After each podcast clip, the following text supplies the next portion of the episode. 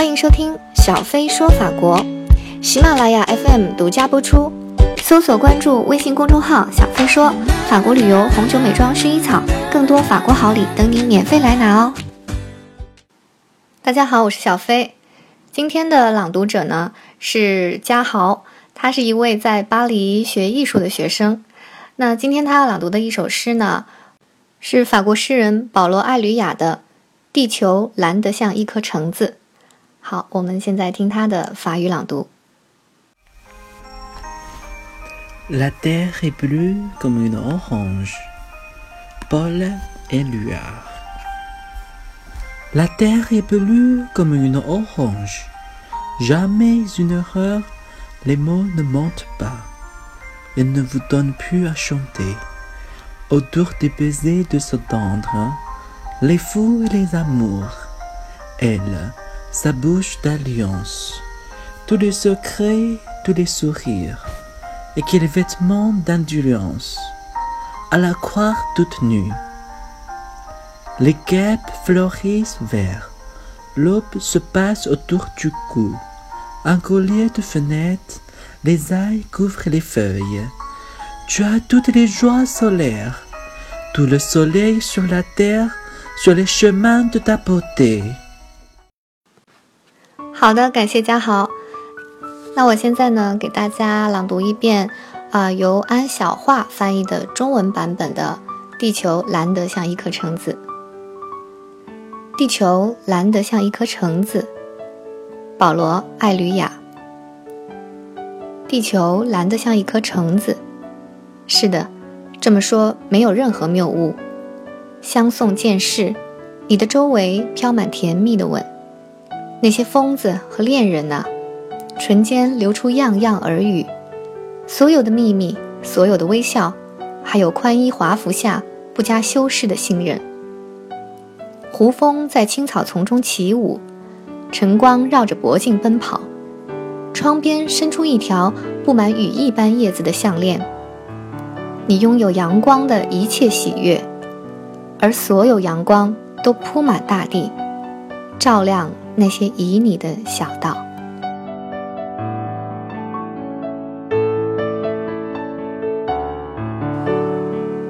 那这就是啊，保罗·艾吕雅的这首诗。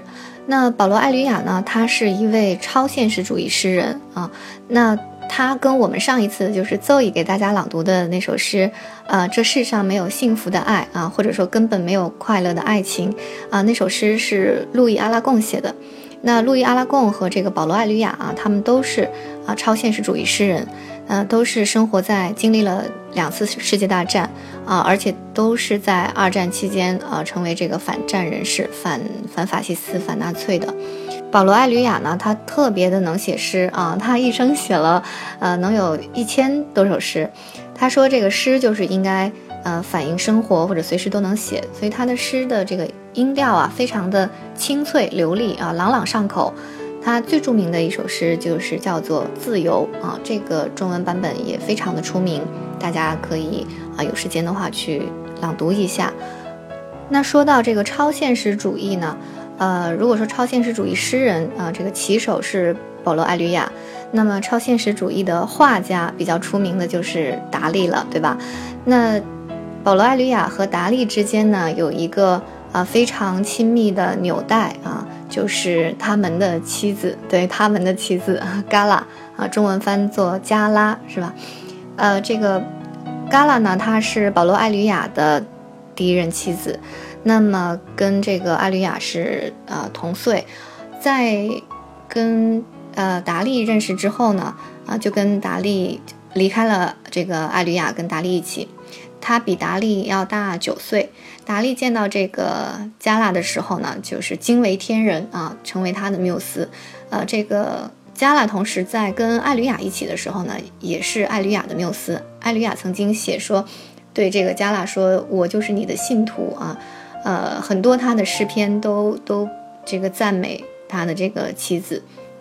那包括达利在他所有的作品中，基本上大部分的作品都是在呃颂扬他的这位啊美和爱的女神啊加拉，所以这个加拉可以说是一位非常呃怎么说艺术家中的缪斯啊，超现实主义呃艺术家中的女神。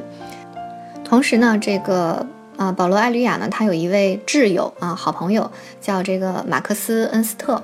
那有一段时间呢，他住在这个呃艾吕雅家，跟艾吕雅夫妇啊，也就是艾吕雅和加拉住在一起。那这个是见，他这个他跟加拉又成为情人，所以一度啊，这个艾吕雅非常的。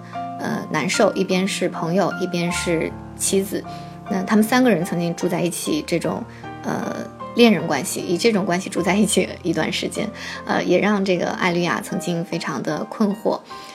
但是呢，从这个作品中可以见，像今天的这一首啊，《地球蓝得像一颗橙子》，就是在加拉离开艾吕亚之后啊，一年左右，这个艾吕亚发布的这个诗集里面的一首诗。那么据说这首诗的题目呢，艾吕亚也是呃得益于灵感来自于他的这个女儿，就是他和妻子这个加加拉的这个女儿，啊十岁的女儿说的一句话啊，地球蓝得像一颗橙子，可能就给了他这个灵感来写这首诗。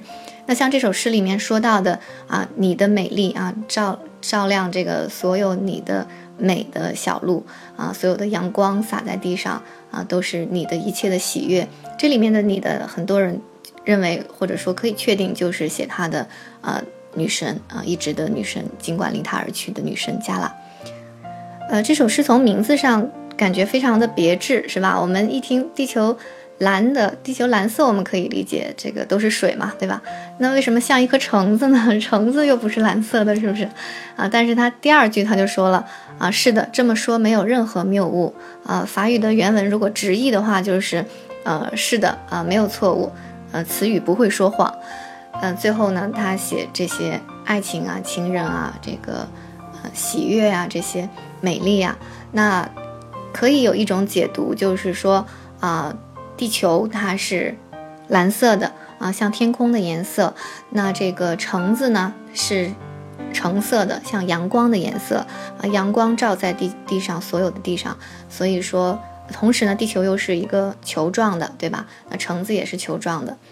还有一种解读呢，就是这个首诗里面有隐喻，比如说蓝色其实指的是啊，她的女神的这个眼睛的颜色，然后呢，橙色是她这个女神的头发的颜色，啊，整个其实还是在赞美她的女神。当然了，这都是种种解读。不论怎么样呢，这首诗歌在。呃，韵律上还有它的语言上非常的优美，而且非常的有意思，让人过耳不忘，对吧？地球蓝的像一颗橙子，我相信每个人听到都会觉得，哎，好好新奇的感觉，很清新的，很很温和的温暖的感觉啊。所以这首诗呢，呃，是这个艾吕雅的在爱的诗篇中的一首诗，也特别感谢啊，嘉豪选择这首诗与我们分享。而且呢，这首诗也很符合这个超现实主义的这种概念啊。他认为，超现实主义者就是认为，在我们现实的是感知的这个现实社会的彼岸，还存在一个梦境一般的超现实主义的世界。那在这个世界里，比如说像达利的画表现出来的这个钟钟表是融化的，对吧？这个土地是流动的。